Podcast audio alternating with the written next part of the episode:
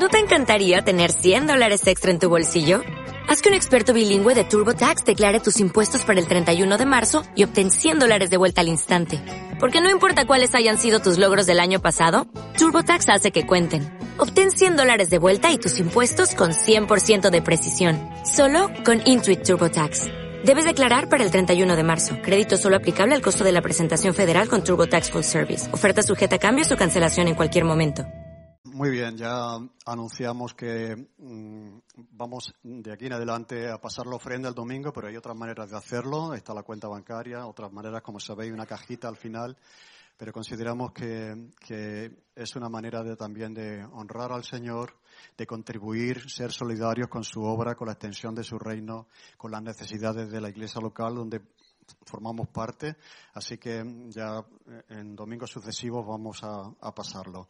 Muy bien, vamos a dar gracias también, porque entendemos que, Dios es fiel en todos los sentidos y también en el tema de la provisión que Él nos da, dándonos un trabajo, dándonos salud, dándonos recursos, el pan de cada día.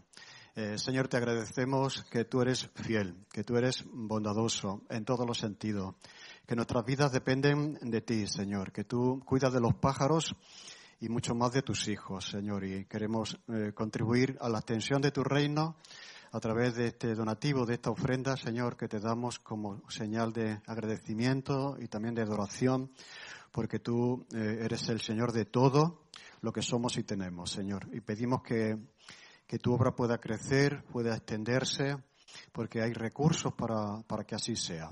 Gracias, Señor, por la generosidad de tu pueblo por la generosidad de tu iglesia. En el nombre de Jesús. Amén.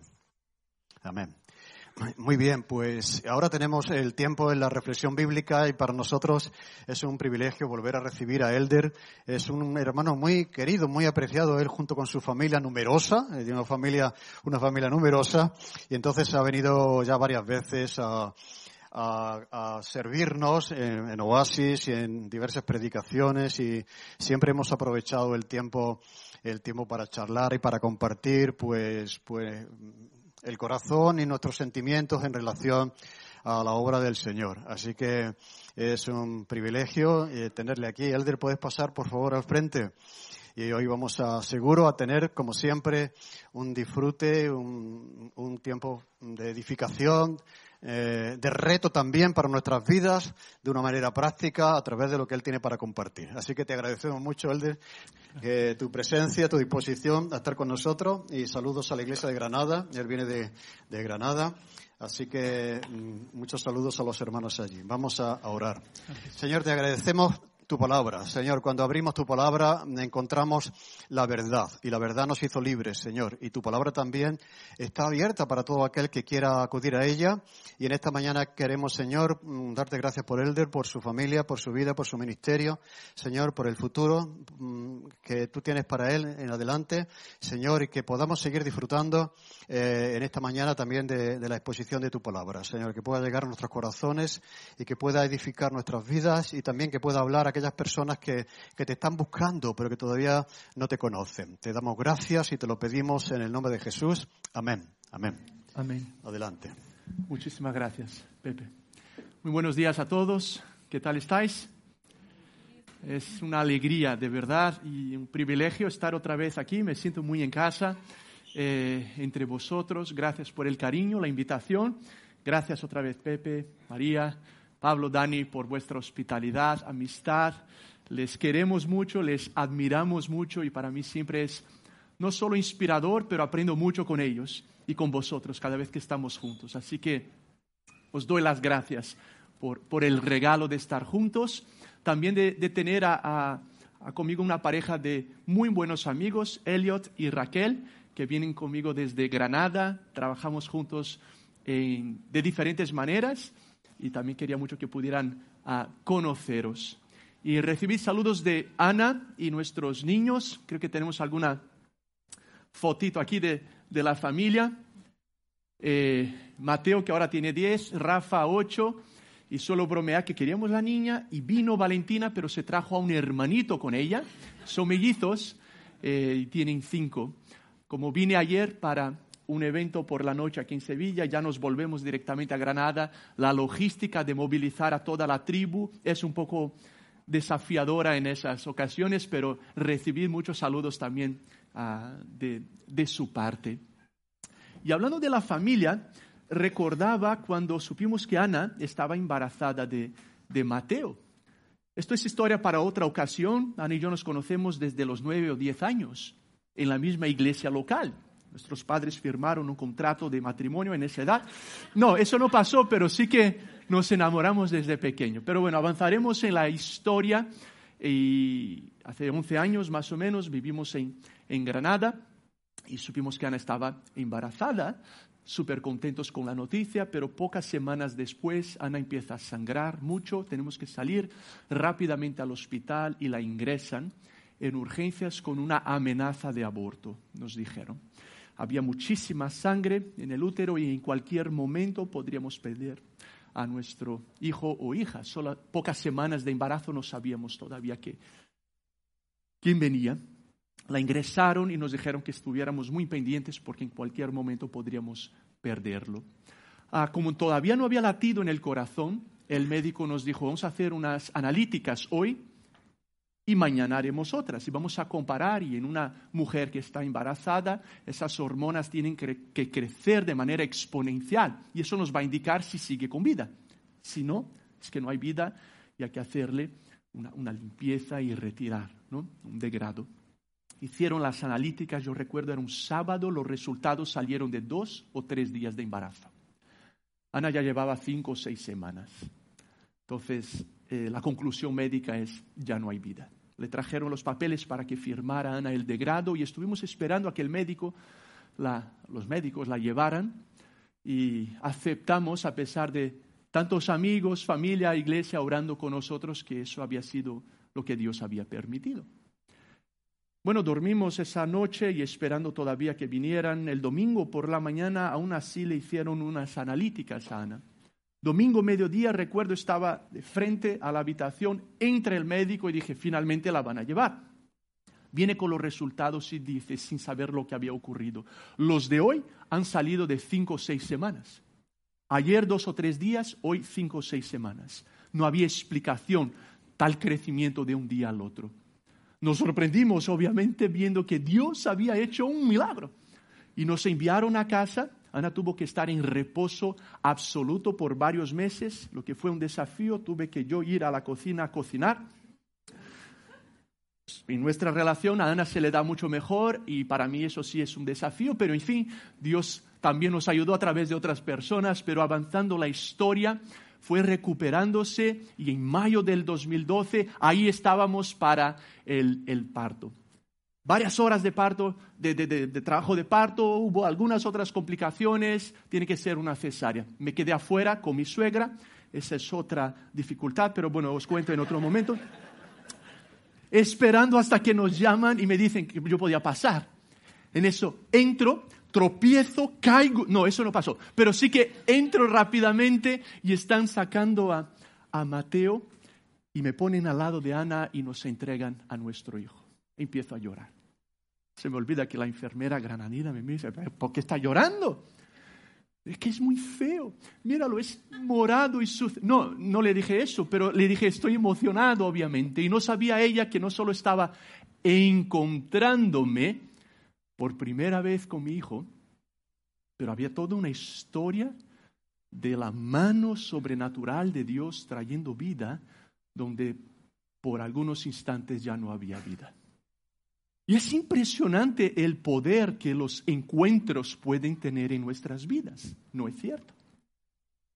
Quizás con un hijo, o quizás con tu marido la primera vez, o tu esposa, novio, novia, un buen amigo, alguien muy especial para ti, los encuentros tienen ese poder, ese potencial de cambiarnos de muchas formas.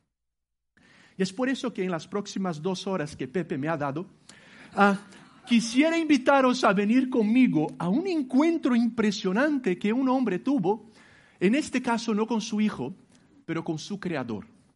Y quisiera ver contigo de qué formas ese encuentro le cambia radicalmente porque también es un perfil de encuentro que tú y yo podemos tener con nuestro Creador. Y quisiera destacar tres movimientos en ese encuentro que él mismo describe en un libro que escribió y está en la Biblia y conectarlo con nuestras vidas. ¿Os parece? Aunque me dijeras que no es lo que tengo preparado, entonces quiero invitarte a que vengas conmigo al libro de Isaías, capítulo 6. Obviamente estaremos hablando del encuentro que Dios le ofrece a Isaías y él lo registra en su libro. Isaías capítulo 6.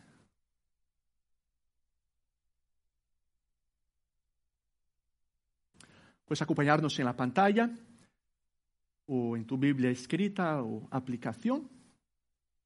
Y dice así, en el año que murió el rey Ucías, déjame hacer un paréntesis aquí solo para daros contexto, el rey Ucías había reinado sobre la nación por muchas décadas, ¿vale?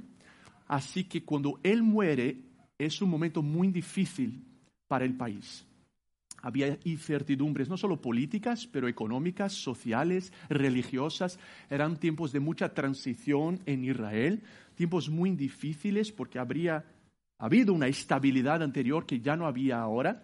Y entonces, en medio de todas esas preguntas, dudas sobre el futuro, crisis, Isaías recuerda esa experiencia que tuvo y afirma que en el año de la muerte del rey Ucías vi al Señor. Excelso y sublime, imagínate la escena. Sentado en un trono, las orlas de su manto llenaban el templo. Por encima de él había serafines, es una clase de ángel, cada uno de los cuales tenía seis alas, con dos de ellas se cubrían el rostro, con dos se cubrían los pies y con dos volaban. Y se decían el uno al otro, Santo, Santo, Santo es el Señor Todopoderoso, toda la tierra está llena de su gloria. Y al sonido de sus voces se estremecieron los umbrales de las puertas y el templo se llenó de humo. Vamos a parar por aquí por algunos instantes recordando esa experiencia, ese encuentro, Isaías afirma, cuando murió el rey Ucías, yo lo recuerdo, yo vi al Señor. Él no dice, yo leí sobre el Señor, o me compré otro libro hablando del Señor, o escuché a un líder, a un pastor hablándome del Señor, o mi marido, mi hijo, mi mujer me contó una experiencia que tuvo con el Señor. Él dice, yo yo vi al Señor. Yo tuve mi experiencia personal con Él que me cambió radicalmente. Yo vi al Señor. A haceros una pregunta esta mañana. ¿Cuándo fue la última vez que tú y yo vimos al Señor? Obviamente Isaías tiene una experiencia muy única y las experiencias suelen no repetirse. Pero sí hay principios, incluso en las varias experiencias bíblicas, que nos animan a entender que Dios sigue actuando de determinada manera con su creación. Y que Dios sigue interesado en mostrarse a ti y a mí y a nosotros juntos cada día, de tal forma que podamos también decir, yo estoy conociendo al Señor. Y eso lo cambia todo. Y fijaos que en primer lugar, el encuentro de Isaías con el Señor cambia su perspectiva de quién es Dios. seguramente lo que Dios quiere hacer con nosotros. Verás, Dios no cabe en nuestras cajas. Dios no cabe en nuestras ecuaciones, Dios no cabe en nuestras ideologías, en nuestras filosofías, en nuestras teologías, en nuestras canciones, en nuestras iglesias, en nuestras mentes, porque Dios es Dios. Desde siempre y para siempre Él es Dios. Y podamos conocer de Él tanto cuanto Él permite que conozcamos de Él. Pero Él no nos empuja a ese conocimiento, pero nos invita a permitir que Él a diario se muestre más a ti y a mí, para que tú puedas decir, yo vi al Señor, yo en su palabra lo estoy descubriendo, yo en mi relación con Él, en oración o en mi vida comunitaria, puedo ver a ese Señor y descubrirlo más y mejor. Recordaba una ocasión que estuvimos eh, en Cádiz con nuestros niños, seguramente habréis tenido esa experiencia de niños o con niños en los cuales ellos se ponen a jugar, ¿no es cierto? En la arena eran más pequeñitos aquí, pero van haciendo esos agujeros en la arena. ¿Alguien ha jugado de eso alguna vez? ¿Sí?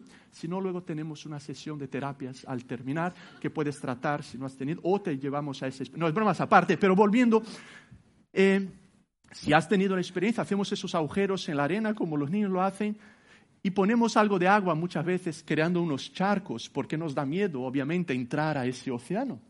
El charco nos da seguridad, conforto, conocemos, eh, dominamos, pero el mar, eso asusta y sabemos que ahí perdemos el control. Yo muchas veces veo que a mí me pasa y quizás a ti también lo mismo en mi relación con Dios. Creamos nuestros charcos y nuestra poca agua y nuestras tradiciones, historias, experiencias donde controlamos. Disfrutamos de Dios hasta el límite que yo puedo controlar, dominar, saber, permitir. Pero lo que veo que está haciendo Dios con Isaías y a lo largo de las escrituras lo hace con otras personas y a lo largo de la historia con mucha más gente es invitarnos y decir, Dani, María, Pablo, Elder, hay un océano al cual te estoy invitando a nadar. Te invito a que te pierdas en esa infinitud y en esa grandeza de quién soy yo, para sorprenderte, para romper los esquemas, para hacer no lo que tú quieres que yo haga, pero lo que yo quiero hacer en tu vida y entre vosotros.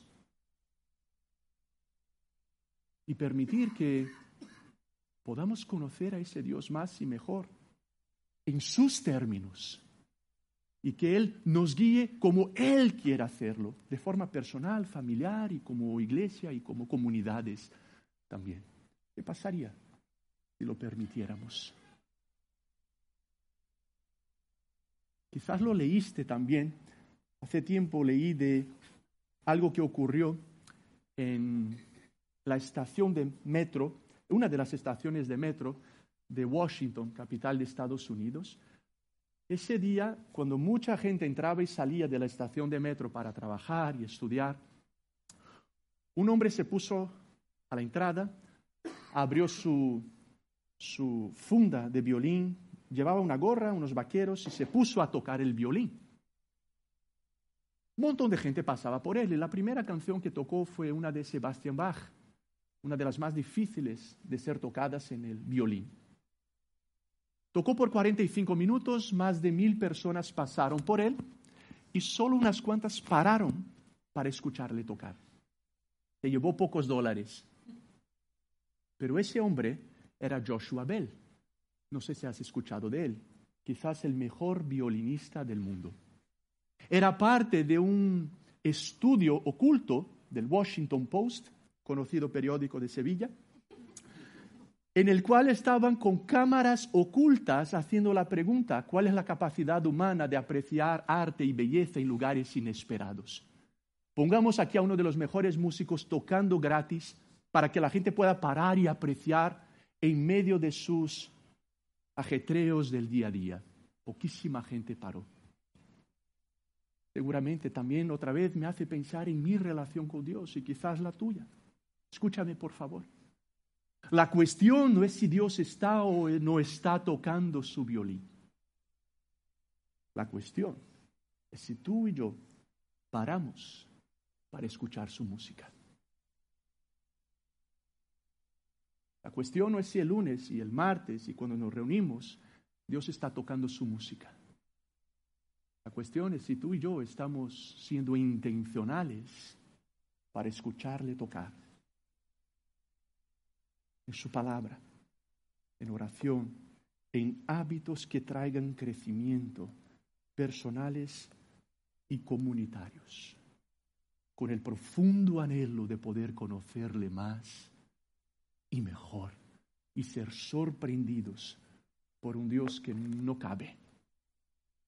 Porque cuando lo ve Isaías, dice, era majestuoso, era maravilloso y era completamente otro, santo, puro, de tal forma que había incluso seres celestiales que en su presencia no podían hacer otra cosa sino reaccionar diciendo que santo, santo, santo. En el hebreo, repetir es una forma de exagerar, como decimos santísimo, y es la única vez en las escrituras donde encontramos tres repeticiones. Es imposible decirlo de manera más clara. Él es completamente santo, puro, bueno, grande, otro. Ese es Dios. Y te invita a conocerlo. Y que le podamos conocer sorprendidos por quién es Él. Así que en primer lugar, al encontrar Dios a Isaías e invitarnos, Él quiere sorprendernos y darnos una nueva perspectiva de quién es, para que seamos encontrados por ese Dios. Pero fijaos lo que ocurre después. ¿Estáis conmigo todavía? ¿Sí? ¿Allá? Te veo dormido, creo. No, no es broma. Suele, enseguida dice en el versículo 5, eso me impresiona, o sea, no es que Isaías tuvo esa visión de Dios y dice, ahora mismo me hago un selfie y lo comparto en las redes y mira, yo viéndome con ese Dios, eso moló, fue súper guay, mira qué buena experiencia, sigamos con la vida. No es eso lo que le pasa a un ser humano que genuinamente se encuentra con ese Dios. Porque dice versículo 5, entonces, ¿qué dice? Entonces grité, dice Isaías. ¡Ay de mí! Estoy perdido. Soy un hombre de labios impuros y vivo en medio de un pueblo de labios blasfemos. Y no obstante, mis ojos han visto al Rey, al Señor Todopoderoso. Esto es impresionante, porque después de ganar una nueva perspectiva de quién es Dios, ese encuentro le da a Isaías, escúchame, una nueva perspectiva de quién Él es. Porque uno no puede conocerse a sí mismo realmente como somos hasta vernos a través de la luz divina. Tú no eres quien piensas que eres. Tú tampoco eres quienes otros dicen que eres. Tú eres quien Dios dice que eres. Ahí nos definimos, ahí nos entendemos realmente. Isaías, después de encontrarse con ese Dios, se ve a sí mismo y entiende en primer lugar que ese Dios completamente santo está en un estado completamente diferente al suyo. Y él incluso siendo un profeta, alguien que habla de parte de Dios a las personas, que usa la boca para hacerlo, dice, mis labios son impuros. Incluso aquello que uso Dios para uso para servir a Dios es impuro. Necesito que Él me toque, que me cambie, que me transforme. Y eso es tan interesante porque Dios no, no, lo, no lo hace desde la distancia, es encontrándose con Isaías, es abrazando a Isaías, le muestra cómo es. Y sí le permite ver lo que más adelante la Biblia nos dice, que todos hemos pecado, todos hemos construido nuestras vidas sobre algo o alguien que no es Dios. Todos hemos amado más a otros que a Dios. Pecado. Todos hemos nacido en un estado de rebeldía contra nuestro Creador. Y podemos pensar lo que queramos pensar, pero en Dios podemos vernos como realmente somos, necesitados de su purificación, de su perdón, de su limpieza, que el ser humano lo que más necesita no son pruebas acerca de Dios, porque Dios lo ha hecho muchas veces en la historia, por ejemplo con el pueblo de Israel, Veían nube, veían fuego, bebían comida diario, con Jesús lo mismo, un montón de milagros. Y aún así la gente lo rechazaba. ¿Por qué? Porque el problema básico del ser humano no son pruebas, no son más demostraciones de la existencia de Dios. Nuestro problema básico es nuestro corazón, es nuestra rebeldía. Porque sabes qué? Yo quiero ser Dios. Yo quiero estar en ese trono. Y tú también. Yo quiero controlar, yo quiero crear las leyes, yo quiero definir la sexualidad, yo quiero definir la moralidad, yo quiero definir lo que es bueno, lo que se puede y no se puede. Yo quiero ser Dios y tú también, y Adán y Eva también, desde los primeros y Satanás también, gran enemigo de Dios. Es el problema básico, nuestra rebeldía en aceptar que Dios es Dios. Isaías, por tanto, se ve como es por causa de esa luz divina. ¿Y sabes qué? Quizás algunos, por primera vez hoy necesitamos confesar y reconocer nuestro estado. Porque lo que Dios va a hacer no es empujarlo a una distancia o juzgarlos, sino que lo va a abrazar, lo va a purificar y lo va a llamar a ser parte de lo que Él estaba haciendo. Lo mismo quiere hacer contigo. Un buen médico no te va a decir, no pasa nada, es solo una gripe si tienes un tumor. Si, se importa contigo decir, tienes un tumor y hay que tratarlo. Y lo que Dios está haciendo con Isaías y con nosotros es ser real, ser verdadero. Y tal vez algunos, no por primera vez, pero necesitamos en ese punto de la vida permitir que Dios nos confronte una vez más y reconocer que Él nos invita a una vida de pureza y de santidad, que hay belleza en la pureza. Y quizás hoy Él quiera tocar tu manera de hablar con tu mujer. Decir, esa forma de hablar no condice con mi santidad. Quizás Él quiera tocar tu manera de hablar con tu marido. Tu opinión acerca de ti mismo y decirte, no, no, no, no, yo no te veo de esa forma. Para de verte siempre como víctima o menos de lo que eres.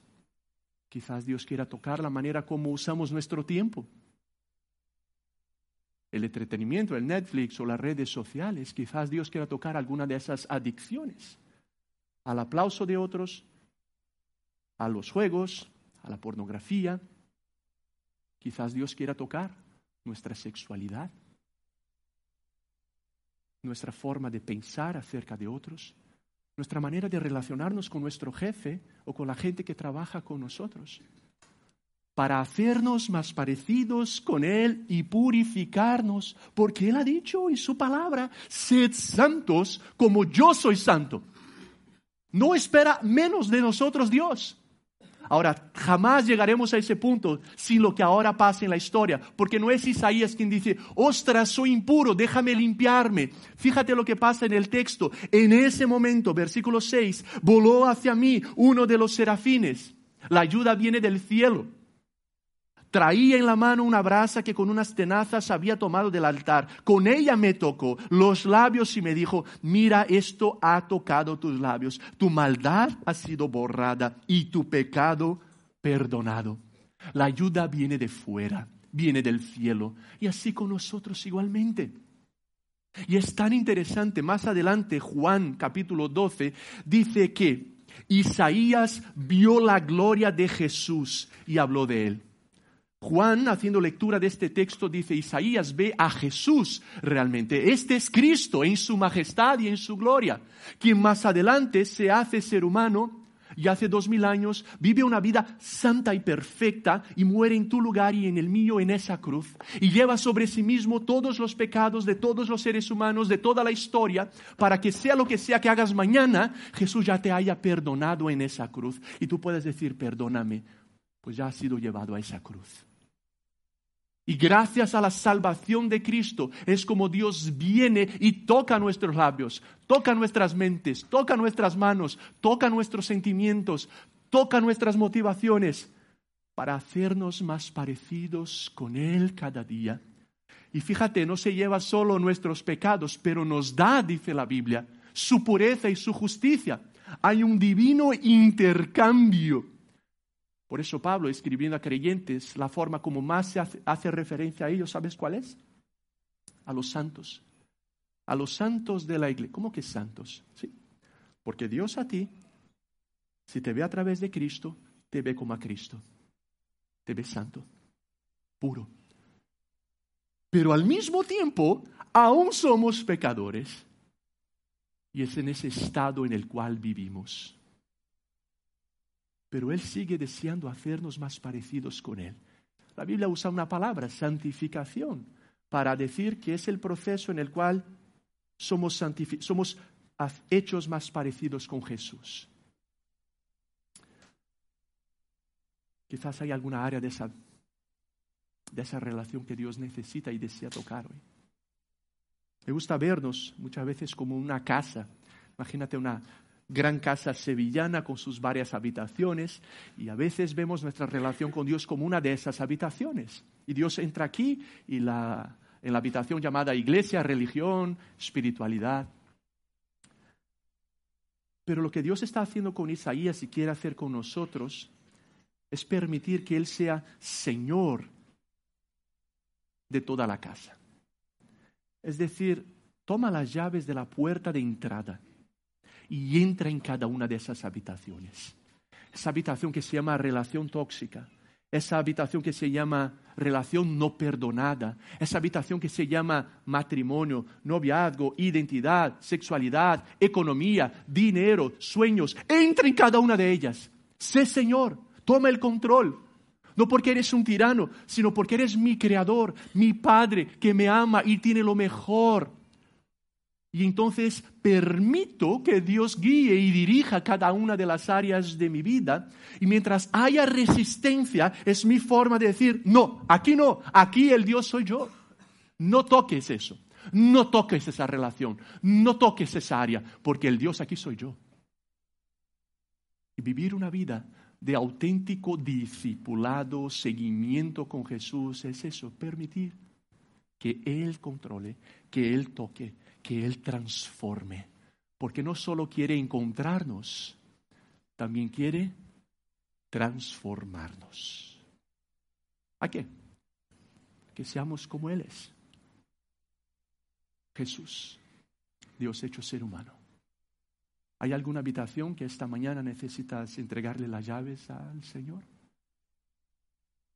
¿Hay algo que necesitas permitir que el Espíritu de Dios traiga convicción experimentes el alivio del perdón, de la libertad, de la pureza y reconocer que todos lo necesitamos. Y finalmente, para terminar, hay un tercer movimiento en ese encuentro. Isaías es encontrado, luego es transformado. Seamos honestos, algunos paramos aquí. Pero Dios no quiere que paremos aquí. No permite que Isaías pare aquí. Porque no solo le da una nueva perspectiva de quién es Dios, luego le da una nueva perspectiva de quién Él es, y ahora fijaos, le va a dar una nueva perspectiva de quién son los demás. Y le hace mirar hacia afuera, a su sociedad, a su gente. Mira qué interesante. Después de ser purificado, entonces oí la voz del Señor que decía, ¿a quién enviaré? ¿Quién irá por nosotros? Y yo respondí, aquí estoy, envíame a mí.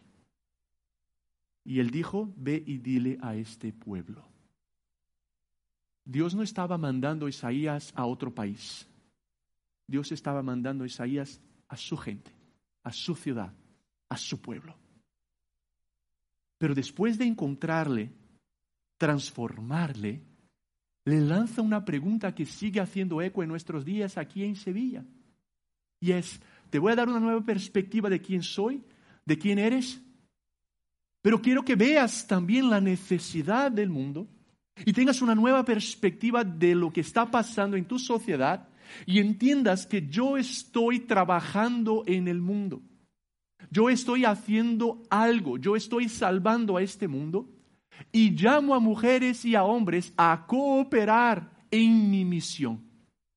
Escúchame, todo cristiano es un ser humano en misión. Todo cristiano, todo seguidor de Jesús es un ser humano en misión. Esto no es para los llamados misioneros o pastores. Jugamos en diferentes posiciones, pero todos estamos en el equipo.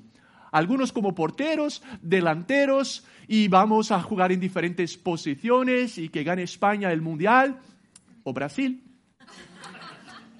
No lo tuve que sacar, pero, pero tienes que entender, escúchame, que si tú trabajas en esa cafetería, Tú trabajas en realidad para Dios en esa cafetería. Seguramente te habrá pasado, Pepe, a mí muchas veces, incluso gente más joven me dice, Elder, a mí también me encantaría trabajar para Dios.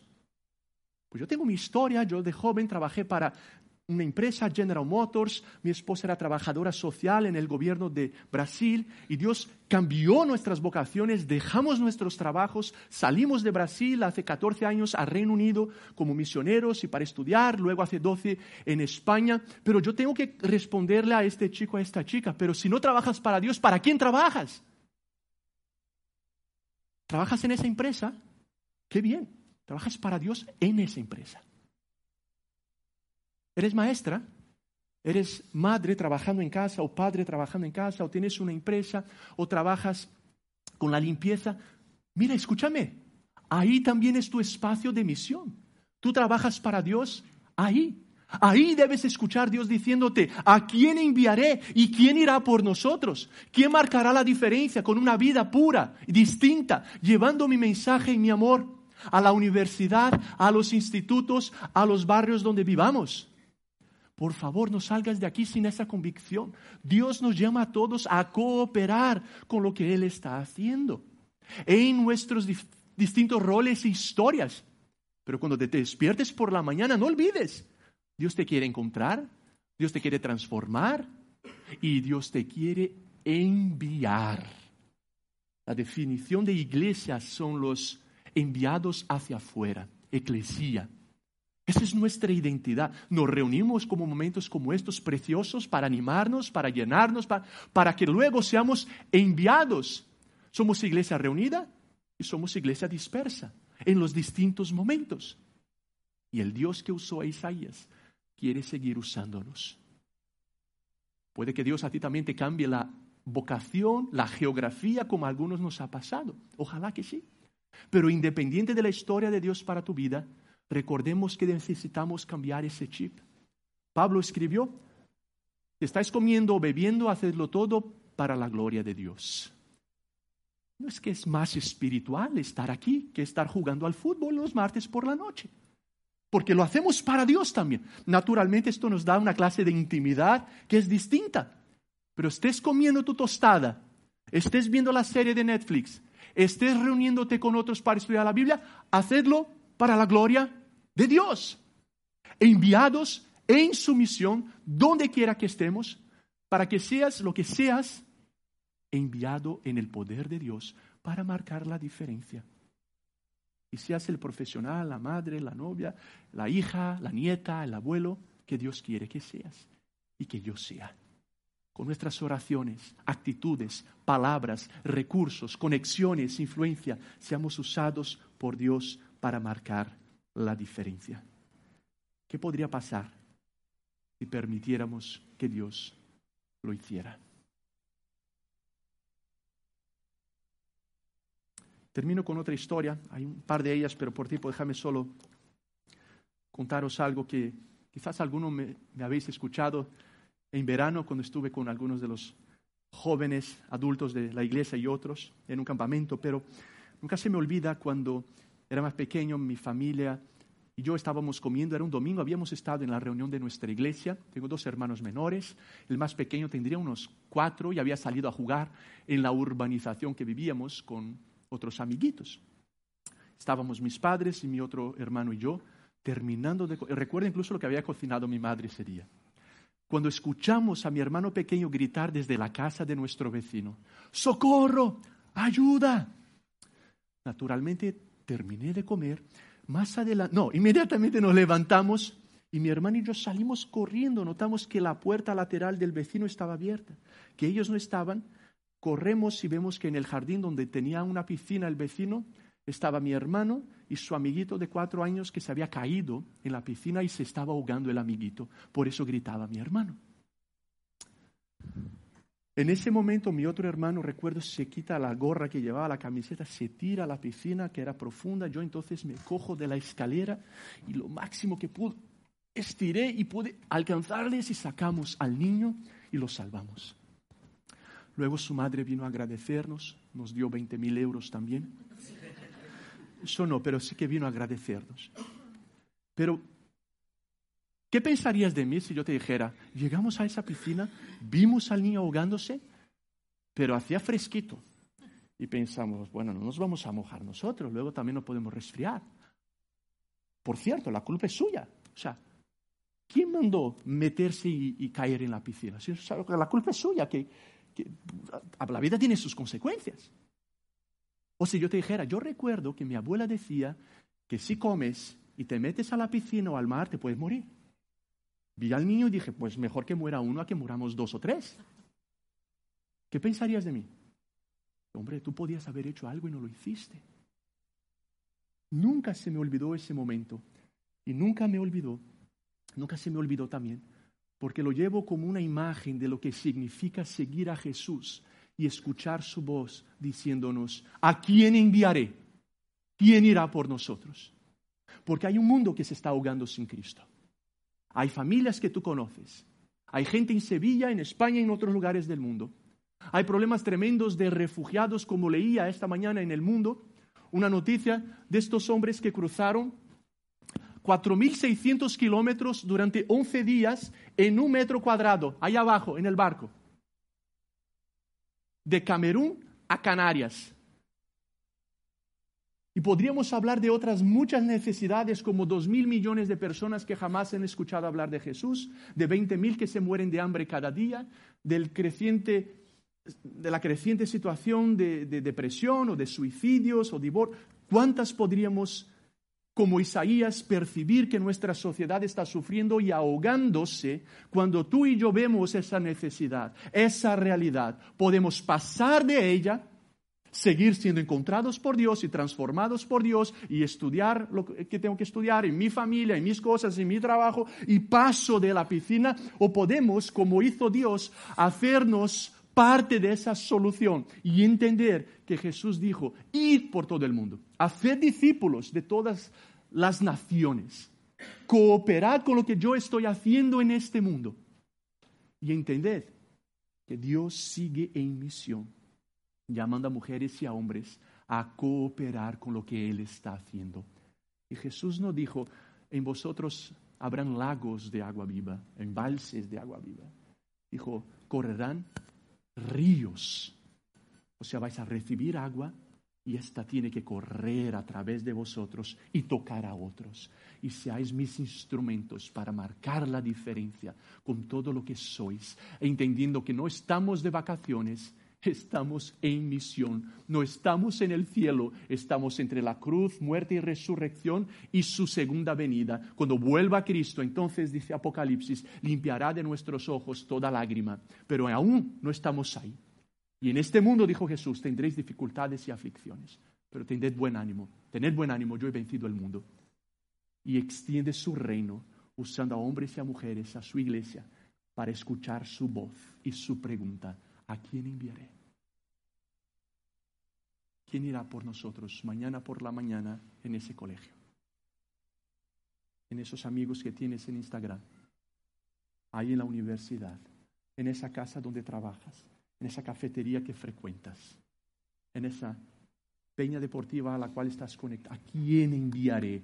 ¿Quién irá por nosotros? Isaías responde, heme aquí, envíame a mí. Claro, había visto a Dios de esa forma, había sido transformado, que otros lo experimenten. Heme aquí, envíame a mí. ¿Cuál será nuestra respuesta? Hablemos con Dios. Te invito a que cierres tus ojos y tomes unos segundos para hablar con Él ahí donde estás.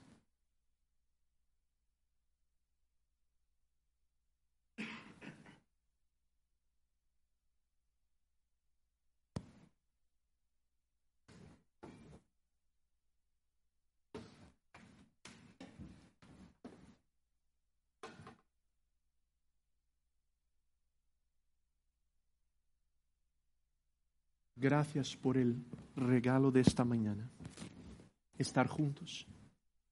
Algunos que ya nos conocemos y nos volvemos a ver, otros que nos estamos conociendo.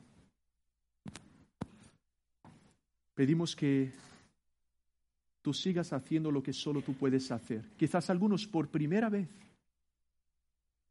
abriendo sus vidas a tu realidad, a tu amor permitiendo que tú les encuentres, transformes y envíes. Por primera vez reconociendo que Cristo es Señor, quien murió y resucitó en nuestro lugar y está vivo, y lo vio Isaías. Y quiere que lo, que lo conozcas. Y ahora mismo hablas con Dios. Y aunque no lo entiendas todo, Confiesa tu necesidad. Pon en Él tu lealtad. Permite que Él sea Dios. Pídele perdón y recibe su abrazo, su amor, su purificación, su limpieza. Él te abraza donde estás y como estás.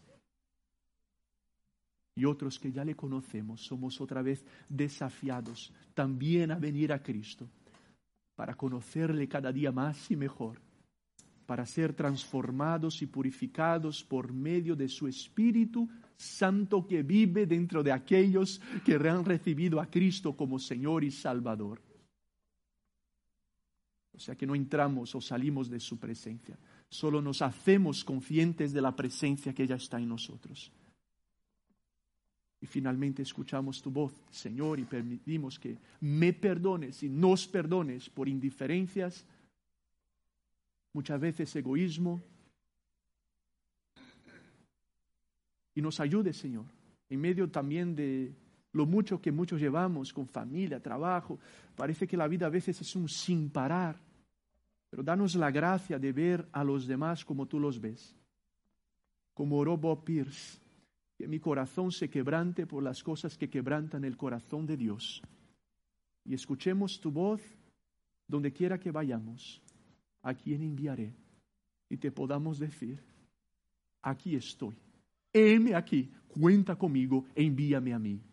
Y en tu poder, ser testigos de Cristo, con nuestras acciones y nuestras palabras, llevando las buenas noticias y siendo los profesionales, los, la familia, el amigo, el empleado, el jefe, lo que sea que hagamos, según tu voluntad para tu gloria y extensión de tu reino.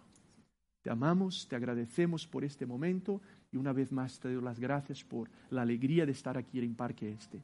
Sigue bendiciendo a esta preciosa expresión de tu iglesia, a cada uno de los que están conectados en su misión y propósito. Sigue guiando y proveyendo. Gracias, Señor, por la vida de Pepe, María, por el ejemplo que son, por su dedicación, Señor, por cómo me bendicen a mí y a tantos aquí honramos sus vidas también y honramos lo que tú estás haciendo aquí, Señor. Y lo hacemos en tu nombre, Jesús. Amén.